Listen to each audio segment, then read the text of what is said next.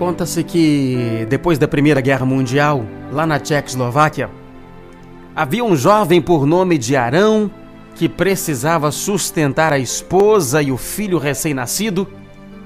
Ele trabalhava numa pequena loja com a mãe, mas o lucro não era suficiente para sustentar as duas famílias.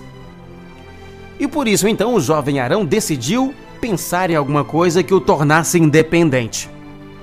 Naquela época havia muita escassez em todos os setores.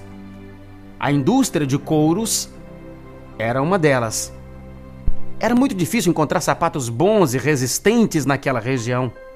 Eles eram fabricados com, com papelão e papel. Não durava muito.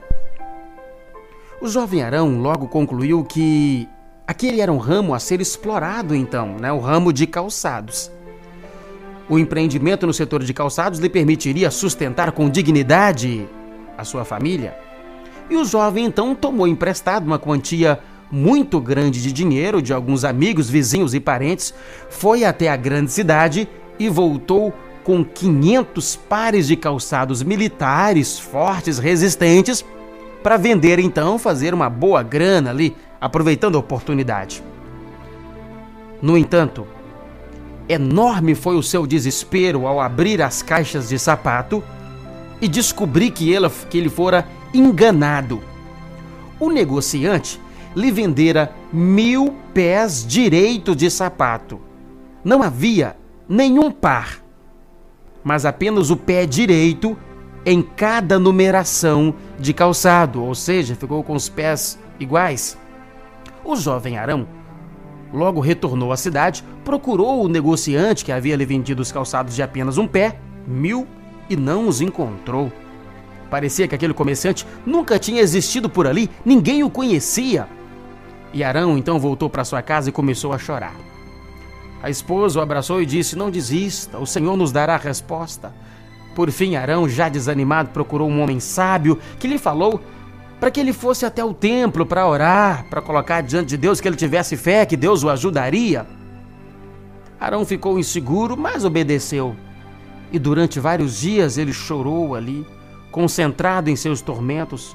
Os amigos e a esposa o ver e trazer um alimento que ele engolia sem prestar atenção ali. Ele permanecia no templo buscando um socorro, buscando ajuda continuava a orar e a chorar, sem saber como resolver o problema dos mil pés de sapatos, que eram todos do pé direito, todos iguais.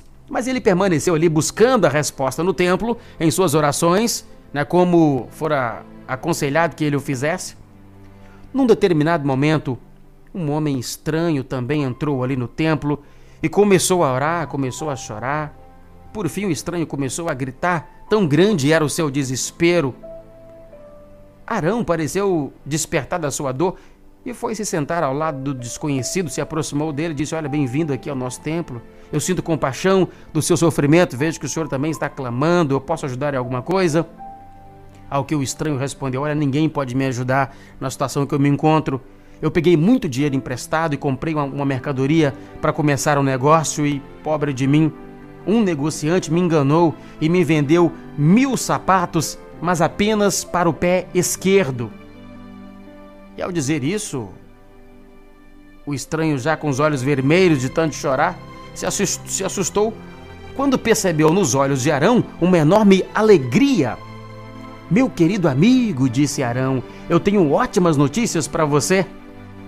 Naquele momento, então, o que era tristeza para ambos se tornou alegria pelo fato de que eles estavam justamente no templo, aos pés do Senhor, na busca pela orientação e respostas necessárias.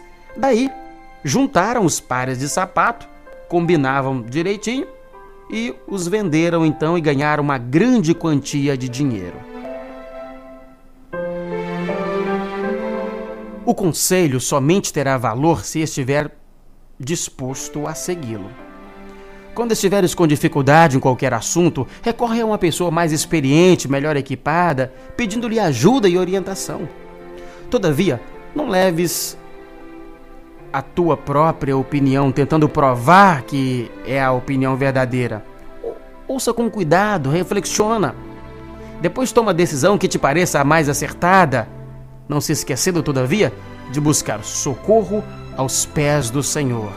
Examina tudo, dizia o apóstolo Paulo, e retém o que é bom.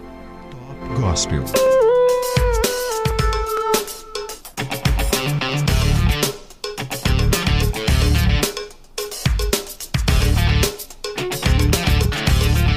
A frase do dia para você parar e pensar comigo é sobre confiar, de Ralph Waldo Emerson.